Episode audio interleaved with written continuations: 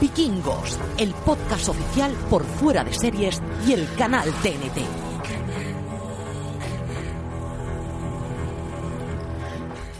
Bienvenidos a Vikingos, el podcast oficial donde analizamos la sexta temporada de Vikingos con episodios de recap semanales. Yo soy Francis Barba Pobla de Arrabal y en esta aventura podcastera me acompaña María la Escudera Santonja Hola, buenas. y Richie Cepillado Fintano. Aquí, una semana más. Eh, ¿Por qué te llamarán cepillado en la tribu vikinga, Richie? Por el pelazo, ¿no? ¿Por, por- por qué se rumorea en Kattegat esto? Me cepillan el pelo y además eh, se cepillan a mucha gente. En, en muchos sentidos en la ciudad de Kattegat. Bueno, pues vamos a empezar con el análisis de este tercer episodio emitido anoche, martes 17 de diciembre a las 22.05 en el canal TNT, episodio titulado Fantasmas, Dioses y Perros. Y María, ¿qué nos ha parecido este, este episodio? ¿Qué, te ha parecido este tercer ya de la temporada? A mí me ha gustado bastante. Eh, bueno, está claro que no tiene la sorpresa de los anteriores de conocer al personaje de Oleg, pero aún así tenemos una escena de batalla espectacular con toda esa charla de motivación que tiene el rey Olaf, que yo creo que es coach, este señor. Eh, escenas de batallas, tenemos apariciones de muertos, tenemos eh, el definitivo entre Oleg y, y Ivar, que cada vez son eh, más eh, amados unos al otro y se hacen miraditas. O sea que un episodio mm, que sigue en la, en la buena línea general que está teniendo esta temporada. A mí me ha sabido a poco, Jolín. Es que ese es el problema que pasa cuando se estrena una serie y hay doble episodio al inicio. Nos malacostumbran. El tercero eh, ya te sabe, te parece muy corto. A mí se me ha pasado volando, la verdad. Me ha gustado mucho. Me ha parecido muy dinámico el episodio. Eh, todas las tramas, eh, de alguna manera, avanzan. Eh, quizá la que menos avanza es la de la de la Rus de Kiev. Aún así pasan bastantes cosas. Que también porque en los anteriores se le dedican muchos minutos Exacto. en, en los Sí, anteriores. sí, se, se ha notado que en este episodio eh, le habían dedicado efectivamente menos metraje del episodio, pero eh, en cualquier caso pasan muchas cosas. O sea, la serie ha cogido buen ritmo y en tres episodios eh, se han avanzado mucho. Sí, además un tercer episodio que tiene un final absolutamente espectacular, una nueva trama urdida por, por el rey Olaf contra el ataque de Björn que luego comentaremos. Sí, lo que pasa es que lo que sigue sin aparecer es Inglaterra y el rey Sí. Alfred. Yo tengo ganas ya de que salgan. Pero lo han nombrado, ¿eh? Ya lo han empezado Sí, a nombrar. Ya lo han empezado a nombrar, nos han dejado por ahí una pistita, a ver si para el cuarto episodio. No sé si tenéis ya una profecía del oráculo de cara al cuarto episodio, No, no, no, sobre eso no. que es que vayamos a ver pronto al rey Alfred y, y a Inglaterra. Tenemos ganas del rey Alfred, ¿eh? En este podcast Mm, somos sí. pro Team Alfred. Somos y- Team Alfred, totalmente. Y queremos verlo ya. Bueno, empecemos por la trama de la Rus de Kiev. Una trama en la que vemos a Ivar preguntándole a Oleg por esa profecía que le dice a, su propio hermano, que le dice a Dyer, eh, y una teoría que tuvimos ahí, que sobre lo que estuvimos especulando, es si era una profecía, si no, si la leyenda es cierta o si es que Oleg es muy listo y era más li- parece más listo que profeta. Yo lo comentaba en, la- el episodio anterior y me alegro de que lo hayan hecho así, que no hayan eh, pasado por alto el cómo lo hace y, y me ha gustado que sea el propio Ai- Ivar que le diga, bueno, cuál ha sido la técnica y nos explique efectivamente que la esposa de Dier, Ana, fue amante suya y le pidió permiso para casarse con él y que por eso lo sabía. Y como a partir de ahí todo ha sido un juego de manipulación y es como, bueno, mm, que yo sepa no le va a pasar nada malo, pero como él juega esa imagen que tiene eh, en los demás en su favor. Entonces me gusta mucho porque lo hace una persona más interesante, no solo como soy un loco que me creo un profeta, sino eh, juego a, a ese, a ese juego de las apariencias para manipular a la gente y salirme con, con la mía. Y yo es que soy súper fan de las miraditas de Ivar a Oleg en plan, ¡Joder, qué máquina! Le hace ojitos, ¿eh? Le hace Sí, ojitos es- claramente. Es como su espejo, ¿no? Donde Sí, se sí, está. Es como quiero ser él de mayor. fijando. Sí, porque al final Ivar eh, o Oleg tiene la parte te- te- más temperamental de, de más pasional. Y Ivar parece que está aprendiendo esa frialdad o esa parte más racional, inteligente de mover los hilos que siempre le ha faltado más estratega. Y de no creerse sus propias historias. Es en Mm. plan, a ver, guay que vayas de Dios con los demás porque te da un poder, pero no te flipes y te lo creas tú mismo. Sí, como porque le además pasaba. era como tu punto de predicción. que Claro, que porque al ocurriendo. final eh, no, no, no está siendo lógico ni racional. Puedes jugar a eso. porque te Además es que, interesar. es que Oleg, es que al final son tan parecidos. Es que para mí es como Aibar. O sea, 2.0. O- Oleg es Aibar dentro de 10 años. ¿Sabes? Se Claro. deben- más o menos se deben de llevar 7, 8 años. No llegar a Quizás 10. más, ¿no? Yo que creo que Sí, Oleg se 10 conserva años, muy sí. bien, ¿eh? Tiene Claro, cutis. claro, Es que el frío para la piel va muy El bien. frío curte, efectivamente. Eh, pero sí, sí, yo creo que Aibar debe de rondar los entre los 20 y los 25 más o menos, ¿no? Por ahí Sí, se supone. más por los También es verdad que como los 20 actores son muy jóvenes, pasan los años y ellos no pasan esos años. Lo que pasa es Digo, que a Ibar le actores. ponían en la, en la temporada anterior, que a mí me hace mucha gracia, bigote así pelusilla, Sí. que te daba la sensación de joven.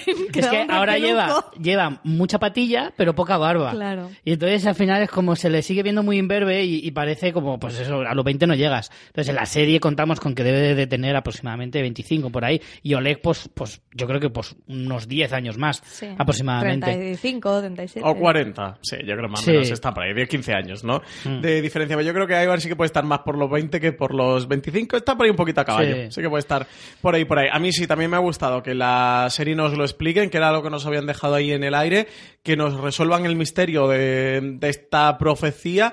Habrá que ver si siguen jugueteando en la serie y el personaje que es profeta o que no es profeta o hasta dónde está la leyenda o hasta dónde está la realidad o si sí que tiene un conato de profecía o simplemente él se ganó este apodo mm, sabiendo de que lo iban a envenenar y a partir de ahí pues simplemente es un apodo y no tiene ningún poder profético más allá de que aquel día pues se las vio venir por eso dentro del punto estratégico del personaje y que desde luego es el más listo, ¿no? En, en la mesa de, de todos los que se sienten.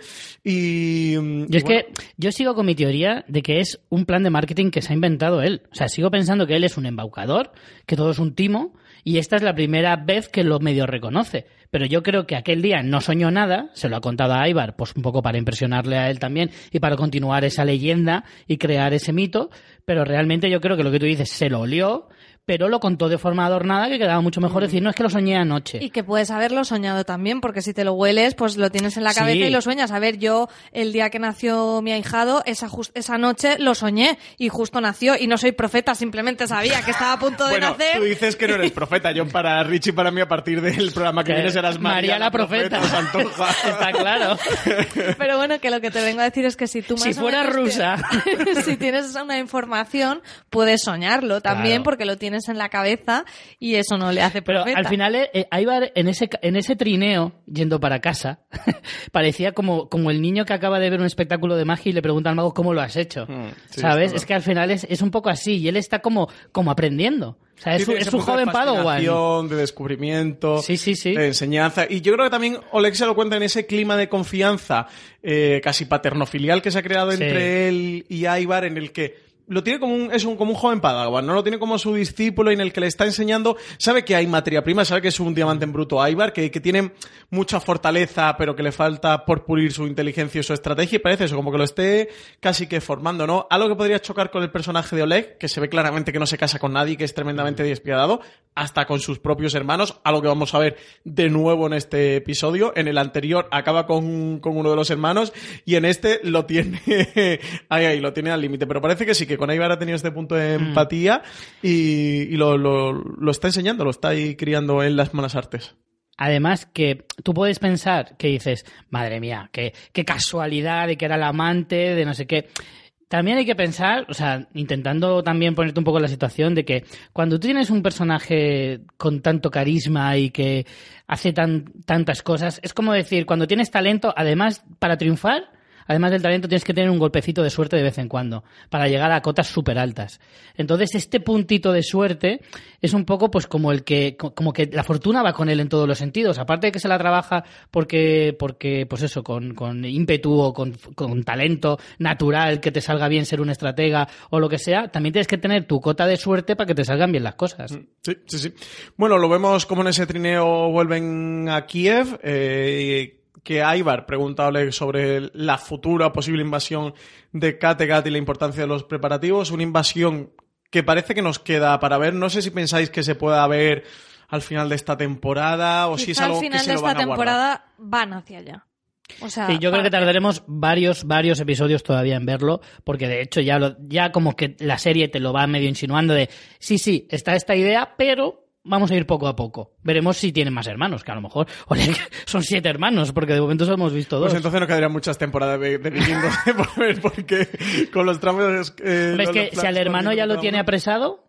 eh, Yo es que creo, no sé cuánto más yo pueden alargar ahí eso. creo que va a haber un juego, o sea, a mí me ha dado un poco, si queréis, vamos con esa, con esa captu- con cuando capturan a, a el hermano. Mm.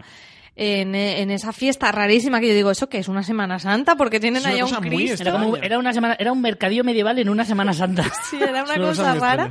Y bueno, y llegan los soldados de, de Oleg, que bueno, él ya nos ha avisado en la escena anterior cuando le dice a Ivar, bueno, espérate porque antes tengo que ver qué pasa con, con Dier porque supone una amenaza eh, para mí, para el, el reino, porque me ha amenazado él a mí a la vez.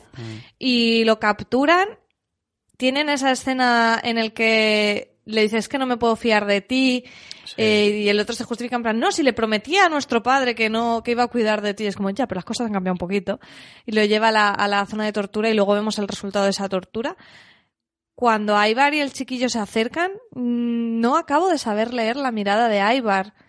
No sé si a lo mejor piensa... La verdad es que es bastante curioso ver cómo se escandaliza mínimamente y dice, serás mamón si tú quemabas peña, tío. Sí, pero no sé, no sé si puede haber un juego de que intente jugársela a Oleg y ponerse con el hermano, No, no creo. que quedarse diga con el chiquillo. Al final el niño es la llave de todo. al chiquillo y sí que se lo está ganando poco a poco, sí. Ahí hay un tema, pero bueno, eso nos da para mucho. La escena de tortura también tenemos un tema con la religión otra vez, ¿eh? que, Mm, que sí. se repite tanto con lo de lo juro por la Virgen. No, venga, júralo por Odín. Mm. Sí, y ese coqueteo también de, de Oleg hacia sus raíces, que ya lo vimos con Ivar en los Mm. primeros episodios, los dos primeros. Vimos que su arma, él portaba un hacha vikinga. Vimos Él también se de, siente muy vikingo. eh, que, de que él se siente muy vikingo, de que él quiere volver a sus raíces, de que él no quiere ir a seguir hacia el este, sino que él quiere ir hacia el norte y volver a la tierra de sus ancestros. Lo vemos como él también le dice que está coqueteando con Odín, ¿no? Volviendo a los antiguos dioses. Y si este punto en el que además su hermano no, no reniega de la religión cristiana, sino que se mantiene, ¿no? Y, Pero así lo entendéis la, tortura. escena, ¿no? Porque es como lo juro por la Virgen, pero por Odín no lo puedo jurar, no lo puedo jurar Claro, porque no lo puedo mentiría. jurar, claro, porque o- sería traicionar a su religión.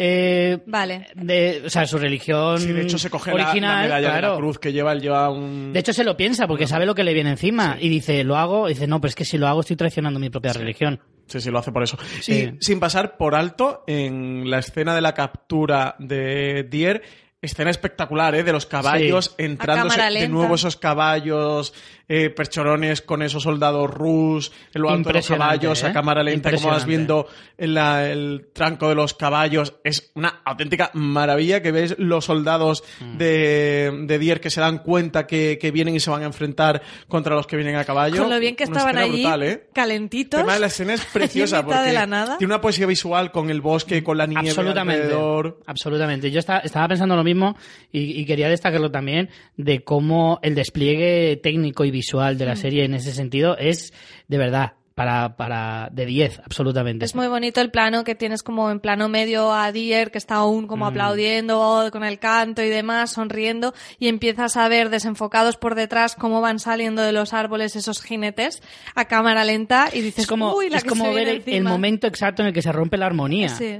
O sea, exacto. Con esa cámara lenta, es que es verdad, con, con, el, con el decorado tan bonito que tienen, con la nieve cayendo, los árboles. Además, es que El se pobre ve que como. hace de Cristo que tiene que estar pasando un frío Ya te también. digo. Y que además echa, echa por patas, ¿eh? Cuando ve que vienen Sí, los sí. soldados, hay una escena, hay un momento que la cámara... cruces y frío, vale, pero espadas ya y no. viene como, ups, hay que quitarse de medio, chicos. ¿Queréis que os rompa la cabeza ya y que no podáis ver la serie ya de la misma manera? Cuéntanos.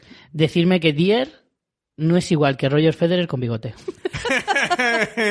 que me di cuenta en el primer episodio y se me olvidó decirlo en el recap de la semana pasada. Pero a partir de ahora, cuando lo veáis, imaginároslo con una gorra, o sea, con una cinta de Nike y una raqueta en la mano. Sí que le tiene un aire. Es Sí, igual. un aire, es igualito. Se parece mucho, madre mía. Nos has ¿A fastidiado. que sí? No nos podemos quitar ahora esta imagen de la cabeza. Eh, bueno, comentabais antes sobre Ivar, de cómo está mm, eh, coqueteando con, con Igor, ¿no? De cómo le está enseñando a hablar Mm. vikingo, de que Igor empieza a imitar cosas también de Ivar, como moverse así arrastra. Mm. No sé si lo está imitando, no sé si es una parodia un poco cabroncilla, porque vemos que el niño tiene Hombre, retranca. el niño ha salido de esa familia, ¿eh? Porque el tío da una grimilla. No es sé, que yo- es, es yo que creo es que lo como admira, Aibar de ¿eh? joven, ¿eh? Porque Aibar de joven también era un poquito así, ¿eh? Sí, bueno, Retorcido. Como, como ha sido de mayor. Claro, claro. Yo, yo creo que, el, que ahí. Eh, yo creo que esto va a dar mucho de sí. O sea, porque al final, Igor es la llave de ese reino. Mm. Todos se, la, es- se lo disputan, el, el tenerlo en su tutela. Y casualmente, Ivar eh, tiene una gran conexión con el niño. Entonces. mm, no lo sé. No Sí, lo sé. está ojo, coqueteando con esto. Y Oleg se ha dado cuenta. Porque es que el detalle de que cuando llegan a Palacio le dice al guardia, vigila a Igor sí. y si le pasa cualquier cosa será culpa tuya. Y hay un momento, y gira el cuerpo, o sea, Oleg se gira a- para mirarles a ellos y la realización mm, acompaña el movimiento para que veamos cómo Oleg mira fijamente a Ivar y a Igor en ese momento. Sí, con esto es de estas sem- semillas Sí. que nos están sembrando a lo largo de la temporada. Entiendo que es algo que sí que veremos en esta primera parte, quizás eso, más hacia el final, igual que esa posible invasión futura de Kattegat, que aún parece que quedan bastante, ¿eh? de todo por resolverse. Que tenéis que pensar que para ir a invadir Kattegat te tienes que llevar, si no a todo tu ejército, casi todo. Entonces, claro, si tú dejas tu, Sí, tu tienen que trono... consolidar su. Claro, por su eso yo creo que-. Sí, por eso la parte del hermano, ¿no? Que dice, hasta que Claro. no solvente el asunto con mis hermanos, no podemos A ir ver, si me voy a. Kattegat y cuando vuelva este se asenta en mi silla sin- y me quedo sin trono, nada. Claro, Sí, claro. sí. Y por último vemos a Dier en, después de haberlo torturado, que está en unas perreras, allí además vigilado Con un por, piercing que por le han un puesto. perro, sí, eh, piercing vikingo de, con una cadena en la mejilla, mm, Qué una escena terrible todo. brutal, cruelísima, de Hombre, y sobre cómo se todo le el, niño. Madre Sí, sí, mía, sí. el niño tiene una bofetada. O sea, que, que grima de niño. Me daba más grima la reacción del niño Mm. que el pobre Dier torturado. Sí, es dura, ¿eh? la parte Porque de el, Igor. el nivel de se crueldad. lo, es se lo está pasando muy bien. Incluso eso. A Ibar le siguen inquietando. O sea, creo que Ibar hace mucho el punto de vista nuestro del espectador. Ivar dice: Esta familia está fatal. Sí, de pensar de, de que el personaje, bueno, cierra la quinta temporada de cara al espectador como eso, como un auténtico demente, y ahora somos, casi que empatizamos a través de él, del viendo a través de sus ojos de, de todas las barbaridades de, de esta familia, de cómo están estos, estos descendientes de, de rusos, y sí, se, se queda también mm, como descolocado, ¿no? De la reacción de un niño tan pequeño que, que al final está viendo a uno de sus tíos y a su tutora hasta hace poco de, de cómo le están infligiendo esa tortura y oye, él se lo está pasando también, ¿eh? De hecho, Sí, le de ladra, hecho- ¿no? Empieza como a hacerle Sí. el sonido de un ladrido de un perro. Pero él, él no era el tutor. O sea, el tutor oficial en realidad era Oleg, pero lo tenía Aslok. No, Aslok, no, ¿cómo se llamaba? Askol. Ujú. Askol era el otro hermano y es el que lo estaba cuidando en ese momento, pero el que había nombrado, porque eso lo dice Oleg en capítulos anteriores, que su cuñado había nombrado a Oleg su tutor legal, entre comillas, que aquí no es legal ni nada, pero y, y entonces por eso va a reclamarlo. De todas formas, eh, eh, o sea, la escena e- es, muy terrible. De todas formas, yo creo que a, a Ivar le está sirviendo un poquito como cura de humildad, ¿eh? En el sentido de, de que él mismo se está dando cuenta de las consecuencias que tienen a veces ciertos actos, que él antes como rey endiosado que estaba, no, no, a lo mejor no se daba cuenta. Sí, y como no había nadie que se lo discutiera... Desde fuera, ¿no? O Exacto. sea, que al final este Igor es el reflejo del Ivar niño y Oleg Sí. es el reflejo de en lo que él se puede convertir de, de mayor, ¿no? Y quizás esté aprendiendo por, por, por reflejo, ¿no? Por verse Claro. en el otro y decir, ¿quieres ser esto o has sido esto? Seguro que quieres ser esto, seguro que te quieres convertir en esto. Yo creo que quizás sí que nos estén reconstituyendo a Ivar, ¿no? Dentro del- de la trama por aquí, de que sí que esté madurando, de que esté aprendiendo lo que no se puede hacer o lo que no se debe hacer y las consecuencias que tiene, que como tú decías bien, Richie, digamos que ha actuado siempre de una manera ciertamente impune, ¿no? En lo que él ha estado sobre el bien, sobre el mal, sobre la ley. Y ahora está viendo que quizás sí que el peaje a pagar de todo esto, Sí. o la factura, te la terminan pasando, ¿no? Sí, sí, sí. Así que nada, seguirá aquí a Ibar aprendiendo con, por la Rus de Kiev. Viajamos hacia la Guerza, que como ya vaticinábamos, no iba a salir nada de esto bien. La ¿Quién lo iba a aventura pensar, eh? campestre, sí. La aventura campestre de la Guerza eh, estaba claro que no iba a salir, que no iba a salir nada bien. Eh, asaltan la aldea, a lo que ya vimos, que vaticinábamos del final del segundo episodio, que víamos la imagen de, de estos seguidores de, mm, del, de Ibar a los que Bion expulsa y tal, que se refugian en el bosque, estos que condena a una especie de ostracismo vikingo y que terminan refugiándose en el bosque, que vemos eso al final del episodio, cómo iban a acechar esta tribu, esta aldea alrededor de, mm, de la Guerza. Una Laguerza que dice que va a cuidar de, mm, de sus nietos, mientras V y Torbi parten a una aventura y demás, y María que se encuentra con estos asaltantes que llegan, matan, violan, mm, Todo, rapiñan. todo lo que pueden hacer. Hacen de todo, ¿eh? Sí, justo aprovechan, ¿no? Torbi y V, ya se han, han partido, se han ido a Cátega, luego iremos con su trama. Ya la Guerza está sola, se ha quedado además con sus nietos y la escena es muy inquietante porque está eh, como contándoles un, un cuento, una historia mitológica y en paralelo vamos viendo a esos proscritos que parece que acechan una casa, que nos puede parecer la de la Guerza y luego vemos que es una de esas otras viudas que justo eh, al inicio del episodio habíamos visto que habían ido en romería a visitar a la Guerza en plan tenemos una famosa en el pueblo y sí un poco así no y justo eh, poco después tienen que volver pero ya por una necesidad de, de pedir ayuda. Entonces me parece que, que va a ser muy interesante cómo la Guerza vaya a, a convertir a estas campesinas en, en unas guerreras para para defender lo poco que les queda, ¿no? Porque la verdad que es muy crudo lo que dicen, o sea, no Ostras, nos muestran sí, sí. mucho, pero ya cuando llegan dicen que, Que la no hace mayoría falta, es que la descripción es tan es terrible. terrible. Ya cuando llegan cuentan que la mayoría son viudas, que los hijos y maridos han, han muerto muchos en guerras, en, en diferentes exploraciones y demás. Y luego ya cuando van los saqueadores, es que, o sea, cada una va añadiendo una frase más del terror Mm. en esa descripción que se te encoge, se te encoge el alma, ¿no?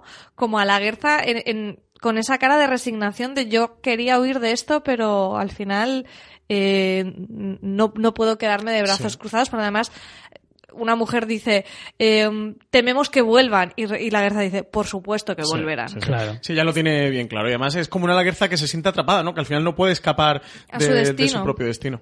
Sí, además, no nos olvidemos que eso era muy habitual, no solo en el, en el mundo de los vikingos, en el mundo entero, o sea, en ese... Sí, en la época medieval. En plena, en plena Edad Media, en muchísimos territorios lo- el, saque- el saquear era casi casi una religión para muchas culturas y para muchos eh, tipos de, de sociedades. Y claro, por supuesto, los vikingos, evidentemente, una de las más eh, bestias en ese sentido, en esa época, desde luego, pues no iba a ser menos. Entonces, al final, es, te enseñan una realidad muy lógica de la época y, y está bien como explorar la, la idea de un matriarcado creado por la Guerza a su alrededor, con casi todo mujeres. Eh, no sé, me parece que es una trama bastante interesante. Puede parecer que se queda un poco empequeñecida al, a- al- al lado del resto de, de tramas de, de esta temporada, pero creo que puede llegar a ser muy interesante. Fíjate que yo creo que va a ser mucho más relevante de lo que aparente a simple vista. O sea, quizá cuando veamos a la Guerza solucionar esto, entrenar a estas mujeres y que, y que probablemente venzan a- a los proscritos, creo que eso no va a ser como una aventura aislada, sino que va a tener consecuencias respecto a la relación de la Guerza y Bjorn, porque al final estas personas están en los bosques por culpa de Bjorn. Y también es verdad que, sin eximir de responsabilidad a los cafres de los exiliados, si tú a esas personas les has dicho, mm, te vas fuera de la sociedad, no tienes acceso a nada, pues ¿qué van a hacer? Claro. Mm, Pues nada bueno. Entonces, me parece a mí que la Guerza va, va a estar muy afectada por, por, es, por, por lo que va a haber y, y el, el coste de esa decisión de, de su hijo. La verdad es que el planteamiento no es muy acertado, porque lo que tú dices es, le- les quitas todo derecho. Al contrario, les pones una diana en la cabeza diciendo, a esta gente la podéis matar cuando queráis, sin ningún tipo de represalia. Y dices, coño, pues ¿qué, qué me queda en la vida? Pues lo único que puedo hacer es convertirme en un animal. Pues sí, una trama muy importante de este episodio y sobre todo por un acto que no podemos pasar por alto. Y es que la Guerza, amigos míos, desentierra la espada. Como ya pronostiqué vaticiné en el episodio anterior. ¿No, no podemos poner un sonidito de win-win o algo así? Claro, de en plan, conseguido, objetivo ¿no? conseguido. Bueno, buscaremos un, un bailecito o algo. un- uno de máquina tragaperras en plan. Sí. clink, clink, clink. Me gusta, me gusta. Pues nada, sí, vemos cómo desentierra la espada y eso, se prepara ni la do- para la ni dos lucha. episodios la duraba la pobre el retiro, ¿eh? Nada, nada, nada. No le ha durado absolutamente. No le ha durado absolutamente nada. Tenía una buena intención, pero eso, es que no la dejan en paz, ¿eh? No, no dejan tranquila la Guerza allá donde vaya. Y a ver qué tal. Sí que trama interesante la que se abre, ¿eh? de, de la Guerza entrenando a estas mujeres allí en esta aldea y de cómo van a enfrentarse a estos proscritos de Ibar, que tampoco son muy numerosos, pero sí que están armados y saben luchar. Así que a ver cómo, cómo afrontan todo esto y a ver qué tal. A mí me parece muy interesante lo que tú comentabas, María, las consecuencias que pueda tener entre la relación de la Guerza y Bjorn. La Guerza nunca lo vio una buena solución. Bjorn no quería caer en el punto tiránico de Ivar, más de un Kattegat que viene de, de Ivar y opta por esta solución intermedia de no os vamos a perdonar, no os vamos a dejar que estéis con nosotros, habéis hecho mucho daño a la gente de Kattegat, pero tampoco voy a ser yo quien os condene a muerte. Y una solución intermedia que desde luego no, no, no, no, le ha salido bien. Una solución intermedia que al final no contenta a nadie, Sí, porque no la gente quería venganza, eh, ellos al final no tienen ningún derecho y lo único que provocas es más malestar. Así que la, la solución intermedia al final no beneficia a nadie. Y viajamos a Kattegat, si os parece bien, empezamos precisamente por Bion, que tenemos Richie, a Ingrid, que, que está ahí. Yo creo que Wing, wing, wing, wing. Ingrid la sutil, también te Sí, digo, ¿eh? sí. Ingrid la metafórica, Ingrid de la poetisa. Como en el primer encuentro no le había quedado claro, pues ya me presento en pelotas así de repente Sí, y a lo mejor pillas la indirecta. Directamente, parece así como un lago, además como una imagen muy idílica, Sí, sí, muy sí. bucólica, de ella sale del agua. Oye, qué crack el director de fotografía. Se lo Muy- digo, ¿eh? Es muy chula la, la escena, Muy ¿eh? crack porque es que, vamos, no se le ve absolutamente nada y está muy bien estratégicamente colocada todo en la escena, o sea, me parece de maestría. Es muy, muy poética. Y eso, ahí yo creo que directamente podemos decir que Bueno, acosa avión. Prime- es que primero ya le, le- le va con un, con un rollo, en plan, si estás conmigo, te va a ir fenomenal. Que es como que tipo de argumento es este, no sé. Soy un chollazo. Es como el argumento esto de lo, lo barato sale caro, ¿sabes? Como argumentos de estos de argumentos de 0.60 de, de, si estás conmigo te va a ir bien. Es que yo me quedé como diciendo, pues, además ella como convencidísima, y yo digo, está eh, como comercial, no tiene precio, ¿eh? No vayas a perder esta oportunidad, ¿eh? Sí, Ahora- le dice El que- final, el final te sorprenderá. Le dice como que le va a dar suerte y fortuna, ¿no? De, de tú, Claro. co- como Paquita Salas, ¿no? De pégate a mí y tendrás éxito. es un poco argumento de, Sí, de sí, Paquita Salas. Bjorn le dice que no, que él está Contra todo pronóstico. casado, que él está eh, comprometido y se hace gala su nombre a, a Bjorn, ese piel de hierro de... No. Hombre, Impenetrable. piel de hierro, pero no piel de piedra, también te digo. Sí. Sí, luego vemos que, que eso, que no, que no piel de. No, no, no consigue ser piel de piedra. ¿eh? Al final, no sé, Richie, tú tenías por aquí una teoría del pasado episodio, yo creo, rozando el. el- ¿Perdona? la- No, no, no. A ver, pe- pega un poquito en el palo, ¿eh? Luego A lo que ver. pasa es que rebota y entra, pero. Iba a decir. teoría era que Bjorn se encamaba con Ingrid y aquí la que se mete en la cama sola es Claro. Ingrid. Sí, pero vamos a ver. Yendo a la ley, Ingrid se encama. Vamos a ver. con. Entendemos perfectamente que eh, si se encama, o sea, no ha ido a la cabaña a charlar con ella mientras se- está la tía en pelotas. Sí, pero es ella la que directamente va desnuda a la cama y se tapa y le pone la cara de, oye, También malo podemos, será. también podemos pensar que qué hacía ella allí ya desnuda. O sea, a lo mejor ya. Es que yo creo que es antes. es que creo que Björn va a la casa de ella. Es la casa de ella. casa. Claro, es que si acaso no sé dónde están. Pero ahí ya han partido realmente, ¿no? No, No, no, no, todavía, todavía no, todavía no. Estaban a punto, pero todavía no. Sí, no, no, Yo exacto, creo que es Bjorn que va buscando guerra, porque es como, me lo voy a pensar un rato, la oferta esta irrechazable que me has hecho, eh, y luego ya, cuando le ha dado un par de vueltas, dice, voy a charlar un rato con ella más. He revisado el contrato de permanencia y por 20 euros Me sale a cuenta. Entonces, al final, eh, yo creo que es él el que va a su casa. Puede ser, porque yo estaba pensando eso, en qué ubicación estaban, porque yo digo, ¿quién está ahí tan al lado No, del porque mar? aparte Bjorn vive en palacio y en su palacio no tenía terraza. Sí, no tiene salida al mar. claro, claro. no tiene salida al mar. Sí, pues Richie, teoría. Tienes- Win-win. Tienes un puntito, ¿eh? Sí, sí. Vamos, empate. Richie 1, Francis 1, María 0, ¿eh? María rezagada. María, para ser la profética Santonja, vas a cero, ¿eh? no te quiero decir nada, no te quiero meter presión. Eh, Si en la serie sale nace algún sobrino tuyo, a lo mejor tienes alguna probabilidad. Eh, tenemos también el diálogo entre Gunhild y, y Bjorn, en el que Mm. Bjorn, bueno, pues le cuenta eso, que, que va a partir y tal, que le pregunta si se siente vikingo y si tiene la necesidad de viajar y no tener un puerto fijo. La metaforita, ¿eh? Aquí, a buen entendedor, ¿no? Pocas Mm. palabras bastan, Richie. Sí, sí, sí. Yo creo que sí, que claro. Yo, es que para empezar, yo creo que Gunhill ya lo sabe. Es que están como jugueteando mucho con toda esta trama. O sea, me, me parece como muy cómica, ¿no? Porque están con el jugueteo este entre Ingrid y Bjorn. Luego Gunhild va a hablar con Bjorn, le dice lo de los puertos, que es como muy evidente la, eso, la metáfora. Pero es que a, a Ingrid, en el primer episodio, Gunhill ya le hace un comentario como que sepas que Dion está Sí, pillado, ojo, pero yo tampoco te voy a impedir que hagas nada. A ver, yo es que creo... Es que yo creo que Gunhill está buscando una relación abierta. No, yo... y no sabe cómo decírselo a Bjorn, que es mucho más mm, tradicional. Y Bjorn es muy tradicional y dice, no, yo estoy pillado. Ya, si quieres contigo, pues ya te, le pongo los cuernos a mi mujer. Pero relación abierta no. Es mucho más tradicional. Si hay que engañar, se engaña. Pero... Yo creo que. Yo creo que es que Gunhild siempre nos la han descrito como, como muy el tema de la libertad. Sí, Ella, como muy ella- avanzada a su tiempo, ¿no? Un poco. Bueno, yo creo que es En- en bastante mentalidad me vikingo en refiero. ese sentido. Y de hecho, Bjorn eso le, le, le trastocaba un poco y le despistaba. Entonces yo creo que ella no. Es como que, que no quiere ser ella la que le diga no lo hagas por mí, sino. mm, tú toma tus decisiones, pero quiero saber en qué plan estamos. O sea, no, cre- no lo hace desde una opresión, igual que a la otra. Es como, mira, tú eres un espíritu libre. Mm. Más libre no puede ser, ya lo hemos visto, pero que me, me parece que ella es como la- al pan pan y al vino vino, Sí, sí, ¿sabes? Sí, O quiere sea, que le diga las cosas claras. Claro. Qu- Quiere A que, ver. que las cuentas estén claras. Que si te quieres cepillar la esclava, pues te la cepillas, pero dímelo, y ya está. Yo creo que básicamente Sí. le está diciendo eso. Están un poco ahí, ahí.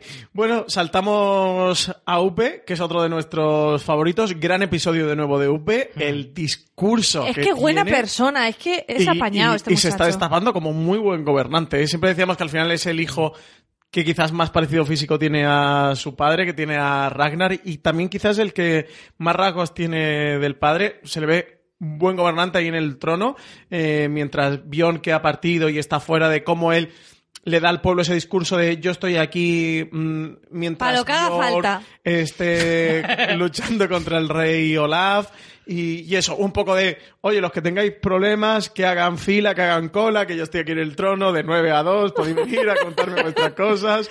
Y, y luego de cómo le dice, el enfoque de que él quiere darle, como apela a ese espíritu vikingo, a ese espíritu de Kattegat, a un Kattegat que vemos en recomposición después de lo que Le ha ocurrido Ivar. rebranding a ser vikingo, en plan, si os mola viajar, pues aquí tengo la idea del Sí, comercio. sí, sí. Es un adelantado a su época. ¿eh? Es pionero del IKEA.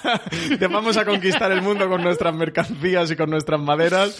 Es auténtico pionero. Y como le dice, este acuerdo al que ha llegado con Rolo de, de Francia en Normandía y con el rey Alfred en Inglaterra, que eso, que ya nos han hablado de nuevo de Alfred, a ver si sale. Nos han hablado de nuevo de Rolo, que es algo que con el comercio podíamos Sí. prever, porque recordemos que, que la quinta temporada ya se deja, ya se deja abierto y, y- y esta trama estaba ahí coleando. Por aquí, digamos que la ha medio cerrado, pero vuelve a estar Rolo en el mapa. No sé si lo volveremos a ver. Yo como Estaría si- bien. un Me pequeño- parece bien siempre que Un pequeño salga Rolo. cameo en un episodio suelto no estaría nada Rolo mal, ¿eh? siempre se agradece, es muy agradecido Sí. que salga y siempre tiene un, un papel interesante en el- del que jugar.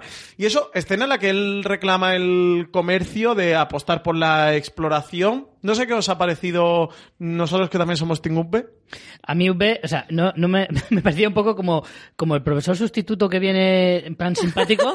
Y ¿sabes? luego no quieres que vuelva el Claro, otro luego de la baja de enfermedad, ¿no? Es que es tal cual. O sea, yo siempre he sido muy equipo Bjorn. Siempre me ha caído muy bien. Pero ostras, es que cuando ves a V en el tono dices, hostia, es que me pega mucho Le más. pega ¿eh? muy bien, sí. Es que le, pega muy, mucho. Es buen guerrero, es buen estratega, es buena gente. Eh, pretende ser alguien pacífico, no se le ve crueldad. ¿Sabes qué pasa? Que a ti te pasa lo de ver a, a, a- Roger Federer. Pues yo es que desde la temporada anterior veo a Dani Rovira en Bjorn. Entonces me cuesta mucho tomármelo en serio. Con el pelo cortito, ¿no? No Y sé. lo que pasa es que sí que tiene un momento en el que el discurso de UP, me vais a perdonar, pero patina y es porque dice que Bitzer va a dirigir como si Bitzer estuviera el pobre para dirigir absolutamente nada, o sea, no está para dirigir Apenas sabe vestirse ni su solo. casa. una expedición comercial por la ruta de la seda. Mm. Que aquí lo primero que se nos viene a la cabeza es que si Bitzer se ha hablado con él y ha aceptado este reto, que saben, entiendo que saben que Ivar emprendió la ruta de la seda, que está por ahí, por ahí. No saben toda la trama de... No, no lo saben, ¿eh? ¿No saben que emprendió la ruta Yo de la creo que no. por dónde ha ido. No, porque en el primer episodio, cuando Pizzer precisamente dice, vamos tras Ivar y tal, y Bior le dice, pero vamos a ver, que el mundo es muy grande, que no tienes ni idea de dónde se ha ido. Y, sí. lo, y lo verbalizan, ¿eh? Porque Ivar, mm, recordemos que en el primer episodio él dice que está huyendo y sí que dice que le van persiguiendo. Sí que entendía Hombre, que, bueno, que más o menos... imagino que Ivar piensa que van detrás de él. Que él tiene que irse lo más lejos posible, porque efectivamente el mundo es muy grande y cuanto más lejos te vayas, más difícil es que te encuentren. Pero yo no estoy tan seguro de que ellos lo sepan. O sea, que igual se lo encuentran. Sea un encuentro pero, fortuito, ¿no? Claro, más bien de forma fortuita. Pues aquí dice eso, que va a emprender una ruta comercial por la ruta de la seda. Hacen un guiño a la actualidad con lo de China. De China está muy lejos, pero a lo mejor dentro de unos años está muy cerca. Es como, así como un discurso sobre la globalización que me resultó muy curioso. De nuevo, UP adelantado a su O sea, época. molaría mucho ver la China del, del- de la Edad Media, ¿eh? Sí, sí, O sea, si- aquí estamos si en Rusia Edad molado, media.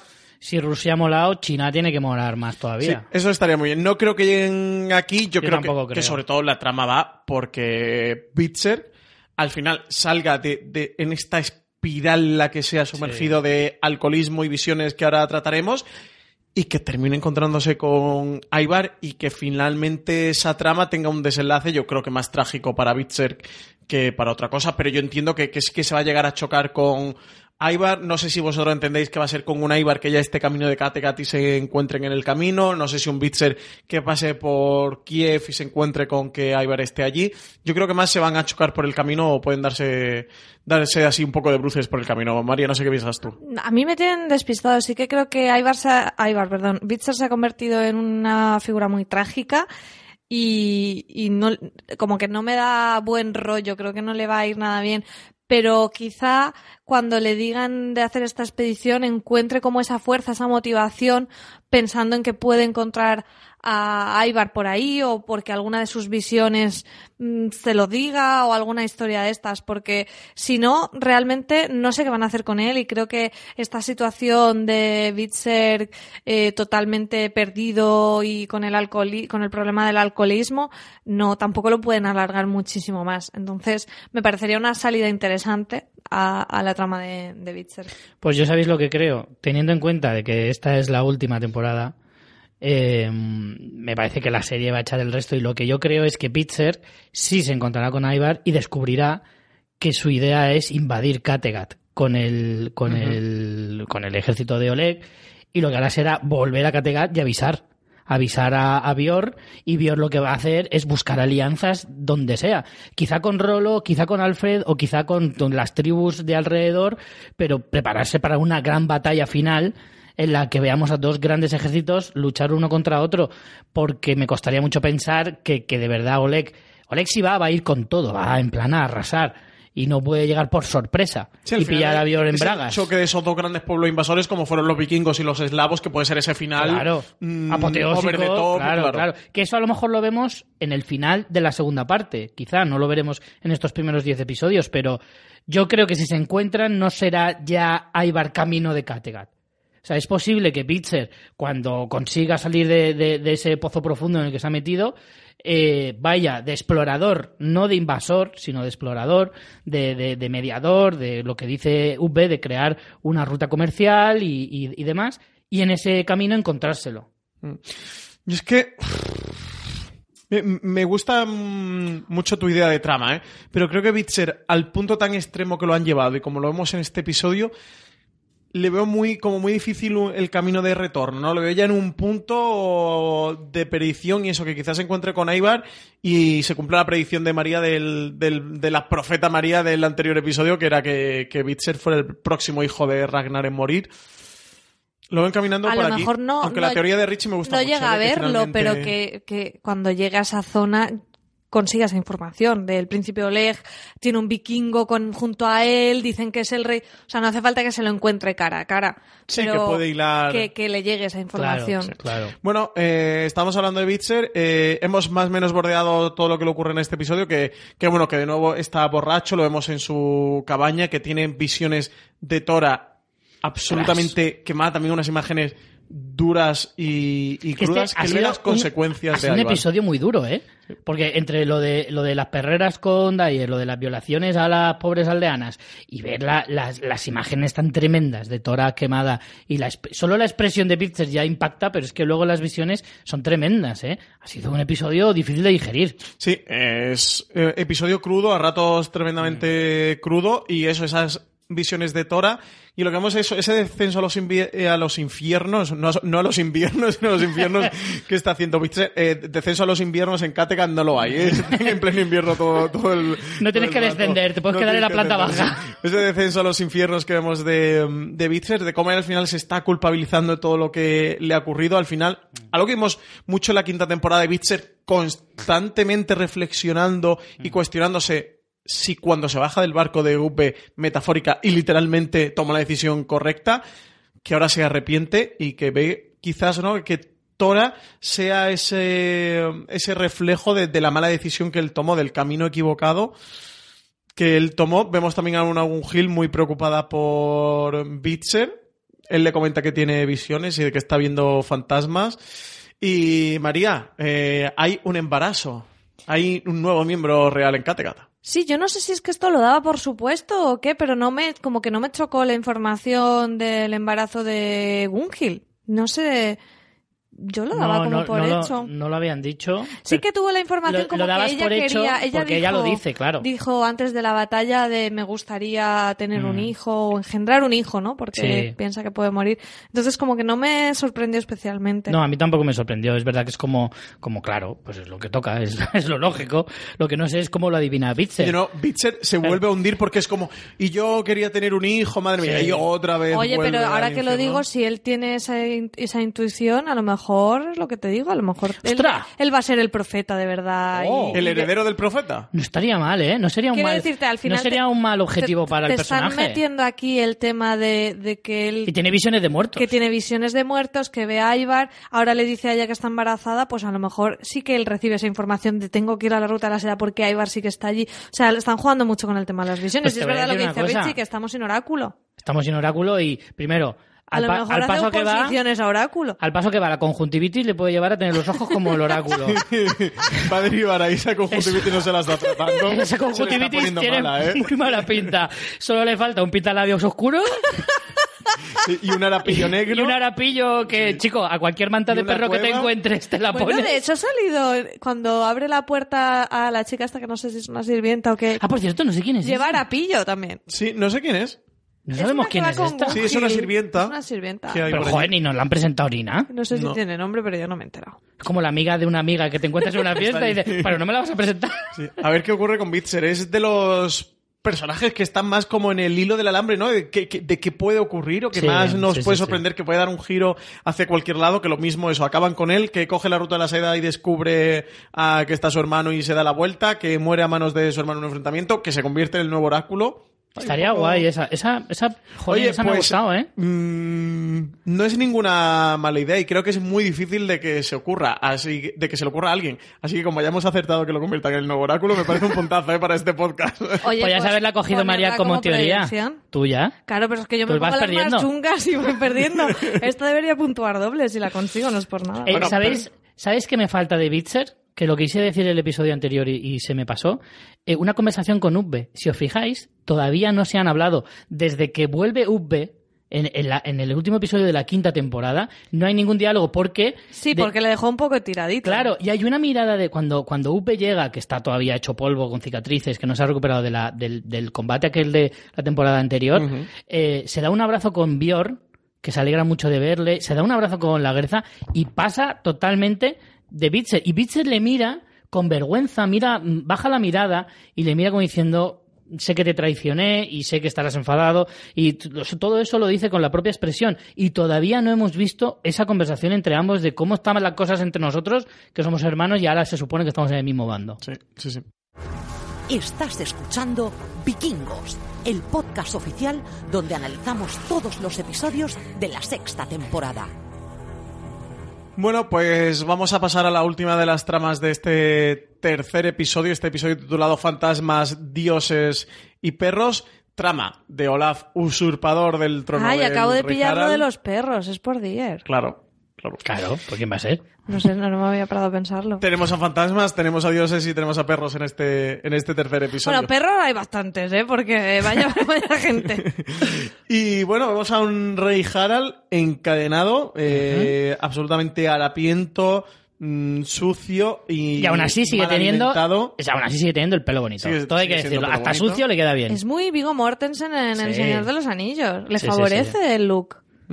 Y un rey Olaf que lo invita a comer, por eso, porque está mal alimentado. Vemos eh, de nuevo al, al rey Olaf, que fue uno de los grandes personajes que nos dejó el final de la quinta temporada. Y este punto de nuevo de vikingos, esta trama de hay un destino, mm, son los dioses, son nuestros actos los que deciden lo que sucede. Toda esta tra- trama que vemos con Witcher al final de la quinta temporada, que, que de nuevo nos lo introducen aquí con toda la trama del rey Harald y del rey Olaf. Sí, el, tenemos a, a un Harald, como hemos dicho, mugriento y un personaje que sé que a Richie, que es muy fan de Tyrion Lannister en Juego de Tronos, le gustará. Que ya lo vimos, ¿no? En el episodio anterior. al Sí, yo creo que aparece, no tiene, igual no tiene diálogo, pero sí que aparece, es este A Canut, ¿no? carcelero Canut, el, el futuro rey Canut, quizá. Eh, anda que no molaría tener un rey al que pudiera llamarle, ¡eh, Canuto! Sí, hubo, hubo un rey de Dinamarca, que era Canuto II de Dinamarca, que era apodado, en contraposición con este Canut, Canuto el Grande. Yo creo No- que no, no va a ser este, este. porque si no me parecería de, de bastante mal gusto. Troleo Troleo, histórico, ¿eh? Para los anales de la historia. Eh, a mí me gusta porque Harald eh, al final acaba acogiéndose un poquito a lo que puede, que es pues el de promesas futuras. Este Canut que está ahí un poquito como entre el buen rollo y el me meto un poco contigo, está ahí a medio camino y como que de alguna manera le dice, vamos a ver, mm, oliendo como hueles y, y la pinta que tienes, ofrecerme eso tampoco tiene mucha mucho peso, por lo tanto tampoco me lo voy a creer. En cierto modo es lógico, pero igual es que no conoce a Harald tal y como, como lo, lo- lo que ha sido. O sí no que tiene pinta de que, de que él sea alguien allí, ¿no? Porque cuando entra al final lo está cuidando, él hace un poco de gala de que está cuidando de él, Harald se lo dice y se lo reconoce, de un Mm. poco de, es verdad, si no fuera por ti no estaría, no estaría comiendo, no, no estaría alimentado. Vemos que le trae como unas manitas así de cerdo, Mm. como muy Sí, pero, asaditas y tal. pero también le dice, porque no me han dado orden de matarte. Digo que si no ya estarías criando gusanos. No sé, es muy gracioso el diálogo que tiene Mm. Harald de cómo Harald sigue conservando el buen ánimo. Es que este hombre, con todo lo que ha pasado ya por su vida, está hecho, ¿eh? A- Pero dice mucho también, dice mucho de cuando se sienta a la mesa a hablar con Olaf, no, mantiene el tipo, es decir, sí, sí, sí, aquí me tienes hecho polvo, muerto de hambre y tal, pero le sigue plantando cara, ¿eh? Le sigue diciendo, sí, sí, pero aquí estoy yo. Sí, con un Olaf que además le está diciendo si lo va a matar o no lo va a matar, de que Claro. es algo que no tiene claro y que se está pensando de, de a ver qué va a hacer con su futuro. Mm. A mí Olaf me está cayendo tan mal. Además es que es un intensito. Pero es muy excéntrico. Bueno, tiene este Ay, punto... qué intensito con sus... Bueno. No, y los dioses y ahora Joder, Cristo tío. vencer a los dioses y como... mm, tómate un hidromiel, Olaf. Mira, han llamado de Mr. Wonderful que quieren que le haga unas tazas. ¿Sabes? Porque vaya frasecita que se marca el tío, que además está todo el rato rondando lo mismo. Bienvenidos a la mantra, destrucción de humana. mantra que él va repitiendo, que él va repitiendo, que él va repitiendo. Tiene este punto de Olaf que le dice a Harald que cree que el dios cristiano va a acabar con los dioses Sí, pero me vikingos, encanta porque se le que- imagina- Que realmente es una profecía que, que, que sí que termina acertando. O sea, al final los países escandinavos se terminan visión- convirtiendo al cristianismo. Una visión como... No como que... Porque los suyos no sean reales, sino como fuera... Como si fuera una guerra Una entre guerra, dioses y él sí, dice a mí que me pille ya en el Valhalla que me parece una no sé una concepción Sí, porque dice, pero no antes de que llegue al Valhalla, ¿no? Como Sí. yo en esa batalla quiero Cuando lo luchar. cierren, que me pille dentro. sí Yo esa batalla quiero librarla. Sí, sí, es muy personaje, pero bueno, tiene ese puntito excéntrico que le da mucha amiga al, al episodio. A mí me gusta el diálogo este que tiene con Harald de los dioses cristianos van a acabar con los nuestros y tal, ese punto, ese también adelantado, profético en estos ecos en los que Vikingos, Michael Hurst, que es el creador, juega con la realidad, al final saber todo lo que ha ocurrido y cómo fue realmente la historia y va metiendo estos diálogos. Y eso, al final todos los reyes escandinavos, los reyes vikingos terminan convirtiéndose al cristianismo más tarde o, o más temprano y los dioses vikingos y la mitología vikinga terminó desapareciendo al menos como un culto, no de la historia, pero sí como, como un culto. Bueno, eh, Bjorn ha llegado aquí al reino de Harald, ahora al reino de Olaf y menudo plan, también te digo, últimamente a Ostras. Bjorn complicado que le salga un plan bueno, ¿eh? ha seguido la estela de- del rey Harald con los planes. Pero es que va un poco como demasiado Va a pecho descubierto flipado, total. sí, ¿no? va muy a pecho Va descubierto. un poco así y la escena es espectacular cuando él eh, van como para, para atacar de noche sin que los vean por el agua, una escena que ya de por sí es muy llamativa, ¿no? Con esa oscuridad, todas las cabecitas allí y de repente eh, esa frase que vaticina algo terrible con lo de a qué huele el agua, que ya te está, Mm. tú te hueles ya lo que va a pasar y una escena espectacular con ese fuego que tenía un- un- hasta un tinte un poco verde que a mí me recordaba muchísimo a la escena de Juego de Tronos de la batalla de Aguas Negras porque tenía ese, ese punto de, del fuego con el agua, con el tono verde y lo que decía Richie Jolaf soltando frases para marcar que de verdad que, que- que con esas letanías todo muy oscuro, o sea, es una batalla muy distinta a lo que hemos visto e incluso te diría como como con un punto de, de como que si no fuera real, como una como si fuera una cosa, una ensoñación, no sé, a mí me ha encantado la escena, me ha parecido súper original. Y la verdad que como decíais, Bjorn está ahí a verlas venir porque le pilla totalmente desprevenido el ataque, un ataque que por otro lado es muy parecido al que vimos en, en que hizo UB en, en Wessex rodeando al ejército de Harald Sí, también a mí con me recordó fuego, mucho esa escena, pero no sí. con agua y aquí se queda con cara de empanado y, y Ketil le dice como bueno Bjorn, ¿y ahora qué? A mí es que me ha parecido un plan terrible. O sea, Sí. primero el, el riesgo que conlleva que te pillen y estás totalmente vendido. Eso Sí, ya de además- primeras tiene que abordar. Y ayer reflexionan el, no hay guardias, qué raro, está la playa Claro. completamente despejada, no hay arqueros, no hay nadie vigilando. Y ojo, hay dos que se piran, lo cual quiere decir que les traicionan, porque la conversación en la que están diciéndole, bueno, vais a venir a la guerra y uno empieza, es que me viene mal, he quedado, Se ha puesto mal día para combatir. es que tengo que llevar a la mujer al médico. no, y el otro le dice, "Ch, ch, ch, ch". no hay alternativas, os venís y se acabó. Ahí Ketil mm, planta ahí un poquito... Hay que decirle, la- sí, sobre todo porque Bjorn, recordemos que estaba Sí. receloso de él por lo que haya podido ocurrir o no y haya tenido implicaciones o no de cara a Floki y a ver qué pasa con, con todo esto. Tenemos a un Ketil que le pregunta eso a Bjorn qué van a hacer, que él, él se queda como un poco desfigurado de que no tiene mucha idea tampoco, o sea, se queda impactado, le pilla por sorpresa y de una nueva estrategia buena del Rey Olaf, que ya lo vemos al final de la quinta temporada, de cómo era un buen estratega y que aquí se la hace a Bjorn. piel de Mal coach, buen estratega. A mí el plan me parece terrible desde el primer momento. O sea, ya viéndole venir, porque además piensa, dices, madre mía, y luego vas a luchar todo mojado, con el frío que hace. No, en en serio, o sea, me parecía... Pensando en el confort de los guerreros. Sí, porque tú dices, tío, en una batalla que te está jugando la vida... No es calidad de... Que no, rozas, no eso calidad. roza luego. Claro. O sea, No. bastante que no vayas de licra, que ya tiene que... que eso lo puedo entender, pero, ostras, de ahí a ir mojado, hay un cacho. Pues todo esto ha sido lo que nos ha dejado el tercer episodio. Eso, de nuevo tramas eh, de Ivar por la Rus de Kiev y tramas de Oleg con sus hermanos, la trama de la Guerza en el campo con estos asaltantes proscritos, un Björk que parte a la guerra y no tiene demasiada fortuna en el combate, o al menos Es primer que combate a la controlado. primera nunca le va bien. A la primera no le suele ir bien. Una escena, eso sí, muy espectacular em, de noche, una batalla absolutamente espectacular de ver que tendrá implicaciones en, en el siguiente episodio, porque aquí eso, la batalla se ha quedado un poco a medias, con los soldados de, de Bjorn batiéndose en retirada y siendo absolutamente masacrados por los arqueros y cercados por ese fuego. A un Ubbe sentado en el trono de Kattegat estableciendo relaciones comerciales. A un Bitzer pues que sigue en ese descenso a los infiernos y veremos si sale o no con ese nuevo camino, esa nueva misión que le pone Bitzer de la Ruta de la Seda. Y con todo esto pasamos a nuestra primera sección, pasamos a la Cueva del Oráculo.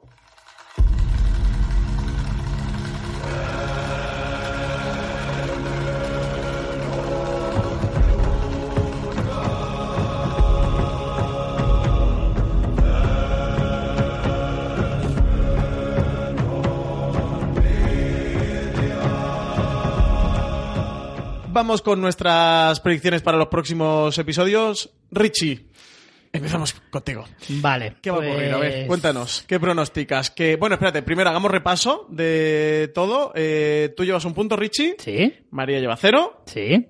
No está haciendo honores a ser la profeta. Sueña con sus sobrinos no natos, pero vikingos. Claro. Por ahora la cosa ahí de Witcher está ahí ahí. Yo llevo también un punto, merecido punto, por lo de que la guerra iba a desenterrar la espada. En este episodio me la jugué, ¿eh? Sí, Sí, sí, sí. muchísimo de la Eh, jugaste. Una liup, ¿eh? O sea, la he cogido en el aire y la he encestado. Y de momento no sabemos qué nos van a regalar de TNT. Desde aquí hacemos llamamiento. Canal TNT, si A nos ver. estáis escuchando, decidnos ya qué, qué nos vais a regalar Eh, claro. a los ganadores de esta sección de la Cueva del Oráculo. Para que Francis pueda hacer más trampas todavía. Claro. Decidnos... Bueno, también hay que decir que María todavía no ha perdido ese punto. Quiero Todavía decir, no lo ha perdido, sí. Si pasa en futuros episodios, Está- todavía puede remontar. Claro, si muriera Bjorn o Uve ya no, porque Claro. se- o Ivar, porque se- ya no sería el primero de los hijos de Ragnar en morir, pero de momento no está, incumplida. predicción. está templadillo. Eh, pues eso, no sabemos de momento qué nos van a regalar, pero nosotros tenemos que seguir con el concurso, a ver si para el próximo episodio podemos decir cuál va a ser nuestro premio a, A a ver. estas predicciones. Richie, que te ha interrumpido. Primera predicción, predicción, esta ya de- para el nuevo episodio. Pues yo voy a hacer una segunda parte de mi primera predicción. Claro, como te ha ido bien, sigues con el mismo tema, ¿no? Exacto. Entonces, eh, me la voy a jugar a que. Como podría ser una, una comedia de, de comedia de romántica. De enredos. De, de enredos, en vez de tener un hijo con Gunhild, va a tener dos hijos. Uno con Gunhild y otro con Ingrid. Va a dejar embarazadas a las dos. Richie, te estás encasillando con las profecías. ¿eh? Tienes que salir de tu zona de confort. Es que como eh, el, el ser Le ha rey. dado suerte el esa. ser rey le ha hecho más fértil a, a Bjorn. Se le nota en el Le rostro. aumento la virilidad, ¿no? Sí, sí, sí, sí. Eh, María, eso, bueno, Richie ya tiene una predicción acertada. Aquí segunda predicción, María. Tú por ahora tienes una ahí en stand-by. ¿Cuál es tu segunda predicción? Mi predicción es sobre la Guerza y creo que, como ya íbamos comentando, creo que este ataque de los exiliados no va a ser inocuo, aunque lo resuelvan, va a tener consecuencias más allá de eso, y es que la Guerza va a recriminar a Bjorn que en su momento no matara a esos proscritos, a esos fieles a Ivar, y va a haber ahí una tensión entre Bjorn y la Guerza por aquella decisión que tomó Bjorn. no Sí, está al- mal tirada. sí, ¿eh? No al hilo de lo que tirada. comentábamos antes cuando hemos hablado de toda esta trama, me parece buena, buena teoría. Le va a recriminar que no le ha dejado retirarse en Benidorm, que por su culpa ya estaba muy tranquilita y ha tenido que volver de su retiro. Me parece un poco bandeja, ¿eh? Pero bueno. Tú, mí no, cualquiera ¿eh? que no sea la que dices parece tú, tiro, tiro de dos puntos no muy lejano. Ahí- tampoco es Debajo tan del obvia, palo. ¿eh? A ver, es, es, una, es una disputa entre madre e hijo que de momento nunca han discutido, ¿eh? También te digo, Bjorn y la Guerza siempre se han llevado bien, así que no es nada obvia. No, o sea, la teoría sería que tienen disputa, que hay un poco de conflicto. Bueno, Sí. quiero recordaros que la Guerza no estaba muy de acuerdo en que fuera a ayudar a Harald. Sí. O sea que ya hay un Se ha poquito sembrado de... la discordia. Sí, sí, sí, ¿eh? O sea, Bueno, no- no es mal momento para tener otra discusión. Pues mi teoría, a por la que voy directo por esos regalos que nos va a hacer TNT, es que Ketil Narichata va a morir en la batalla contra Olaf. Y lo fundamento. Eh, Ketil... Ha salido mucho. Exactamente. si sale Contra- alguien mucho, Claro, muere. eh, claro, esto para los para los eh, más nuevos en las series y tal, personaje que sale mucho en un episodio y no es de los protagonistas, al episodio siguiente, caput, despedida, te Personaje que saca foto de su amada, muere. Exactamente, esto lo suele hacer los guionistas para recordarte quién era este, por si lo tenías por ahí un poquito difuso, para el siguiente que te dé penita, chasca, Eh, le corta la cabeza. Pues ¿sabes quién pensé yo? Que no le voy a decir como predicción, pero ¿sabes quién me dio mucho miedito? Ube, porque le hice a la Guerza, no nos vamos a despedir porque sé que nos volveremos a ver. Y yo, ¡uh! Hombre, no, pero eso... No, no. Eso lo puedes pensar de un secundario, pero de un prota no. Como No se aplica, no se aplica. A un prota no se aplica. Espero que no. Pero eso no es más que morir a la guerza que morir a Upe. Porque También, más, también. más a la guerza camino de la muerte que a Upe, ¿eh? Sí. Porque además la Guerza ya tiene agotado su ciclo realmente dentro de la serie. Sí, pero yo, yo creo que la Guerza no acabará la serie viva, eso lo tengo clarísimo, porque además es un personaje al que merece la pena despedirlo de esa manera, Sí, pero no será tan temprano. Yo Ojo, creo que ojo, ojo que estoy por ¿eh? cambiar mi. A lo mejor- mi espera, pero guárdatela, No, te esperas a la Esta me la guardo, esta me la guardo.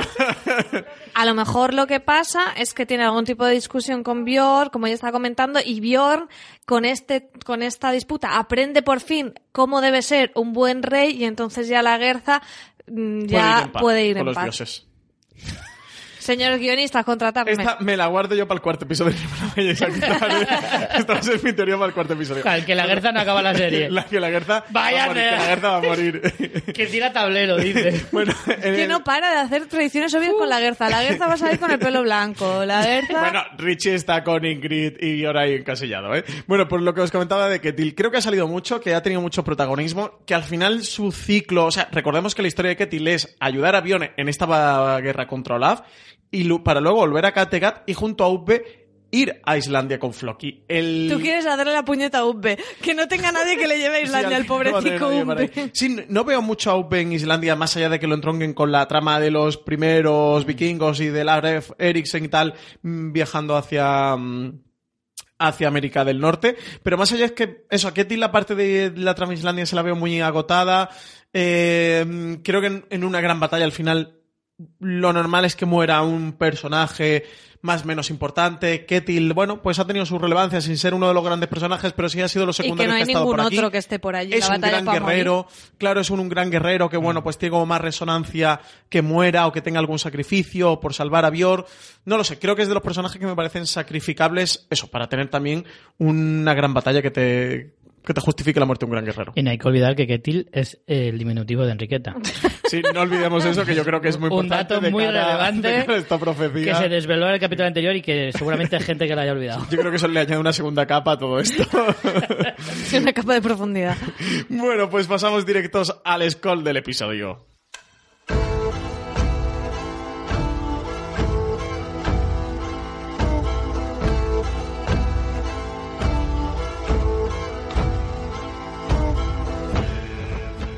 Es verdad que la, la música vikinga es poco bailable. Este tema. Aquí lo hemos intentado. se hace menos, bola. menos mal que es Sí, lo hemos podcast y no, nos, nos han visto. Nos hemos puesto así un poco... en jarra, ¿no? Porque yo poco me he agarrado la joteros, ¿eh? cintura, yo, yo me agarro la cintura y he hecho como, ¿sabes? Como haciendo el calentamiento este de, en el gimnasio de que te agarra la cintura y de lado a lado, pues es un poco mi baile. Pues sí creo que no pega mucho como baile vikingo. Eh, ¿A quién le vamos a dar el scroll del episodio? No sé si tenemos consenso o no, Richie. Yo creo que sí, ¿no? Yo eh, optaba por el futuro rey Canut el Grande. Yo, absoluto. eh. Yo, por mi parte, el rey Canut tiene, tiene mi scroll. Bueno, yo siempre se lo daría a Upe, pero eh, para ir variando un poquito, creo que Canut apunta maneras, espero que salga más y su aparición ha estado muy divertida, muy interesante.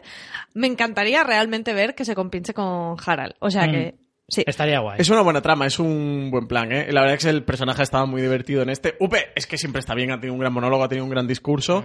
Y es que siempre está bien. El Rey Harald ha sido un personaje que también ha estado bien en, en lo que ha aparecido, pero bueno, yo creo que el Rey Pero Canut- Hara- Harald tendrá más oportunidades de Sí. ganarlo, seguro. Sí. Y veníamos de Upe, que se había llevado el segundo episodio. Así que sí, yo creo que es justo que, que el tercero se lo lleve ese futurible eh, Rey Canut.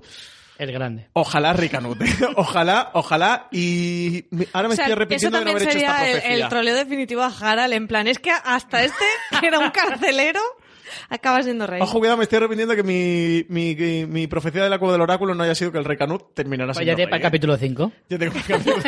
me, estoy, me, me estoy haciendo nevera de, de profecías para los próximos episodios. Porque, ojo, cuidado, si no le ayuda a salir al rey Harald, eh, consigue librarse y también así a lo mejor le facilite la También batalla te digo que si le liberan el 4 y lo pones en la 5, como, como profecía no va que sea ya. bueno. A lo mejor Harald ya se resigna, ya no va a ser rey ni nada, y ya dice, yo ya con vivir me conformo, porque Claro. me ha salido fatal esto de estar intentando ser rey todo el tiempo, que se ponga este señor y que me dejen a mí tranquilo. Pasamos directo a la última de nuestras secciones.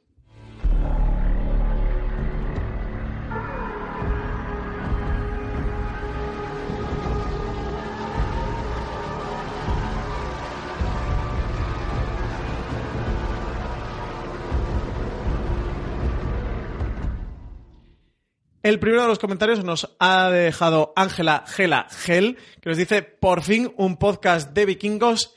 Enhorabuena. Así que nada, muchísimas gracias, Ángela Gela Gel. Madre mía, qué trabalengua nos ha puesto Ángela. Pero muchísimas gracias por dejarnos este comentario. Pues sí, también nos apetecía a nosotros mucho hacer un podcast sobre la serie vikingos. Nimeria nos dice, por Dios, Richie, ¿cómo te echaba de menos? Y sí, me gustaría tener esos pensamientos locos. Me encantan escucharos a los tres, ¿eh? O sea, sí, pero a piropeas a Richie. Esto Claro, esto- el próximo, María y yo también queremos Hay clases, clases, señores, hay clases y clases, lo siento. Arroba Rafaug dice, me encanta vuestro recap y gracias a que hacéis este podcast me he reenganchado a la serie Vikingos. Muchas gracias, como me alegro de descubriros. Esto, nos han llegado muchos comentarios, sobre todo por, por Twitter, diciéndonos de gente que se había dejado Vikingos o la quinta temporada o que se había quedado atrasada de la Mal, serie, que mal. quería verla. Muy mal. O sea, eh, lo primero, muy mal. De, pero eso, gente que se la había dejado atrasada y tal, y que después de enterarse que íbamos a hacer este podcast recap, que se han o reenganchado a la serie o se han vuelto a poner al día para empezar en la sexta y escuchar nuestros podcasts. ¿eh? Así Muy que bien. Eso muy bien, exactamente. Claro. Al principio lo habían hecho mal, Y ahora muy bien. pero lo han sabido solucionar como hay que solucionar la cosa. Exacto. Así que, de verdad, a- especialmente a la gente que se ha reenganchado a la serie, que se ha puesto al día para estar siguiéndola con nosotros en estos podcasts Además, de es que vikingos, es chulo mil verlo ¿eh? semana a semana y poder comentarlo. Es una, es una cosa Sí, porque chula los las vikingos dan mucho para comentar y, Sí. y ocurren muchas cosas, suele tener escenas mm, que dan para muchas Y teorías. para teorizar, a Francis ya tiene nevera de teorías. Fíjate. o sea que- y bueno, por último, eh, arroba logard barra baja nos dice, pues sí que vais vosotros rápido andando a Kiev. Rich, aquí tienes un... Por alusiones. Tienes, tienes un frente abierto, ¿eh? A ver. Nos dice que en la propia sinopsis del episodio pone que han pasado seis meses desde la batalla. XT. Eh, Pero vamos a ver, vamos a ver, pero es que no hemos dicho que pasen seis meses de la batalla no significa que estén todos andando, pues se paren en un pueblo, hacen turismo, comen una Claro, pachada. además, escúchame, van- vas a paso carreta, ¿eh?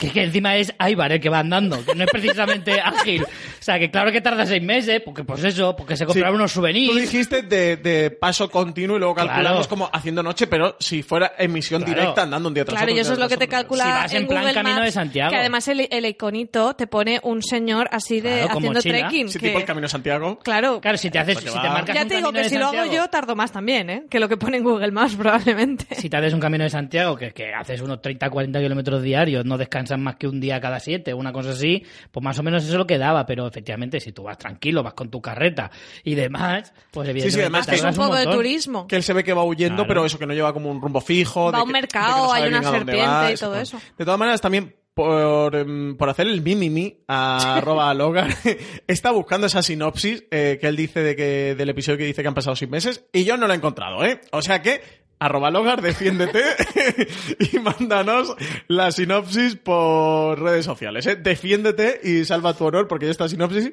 me suena a invent, ¿eh? Creo que eso, yo no quiero acusar, pero creo que va por ti, ¿eh?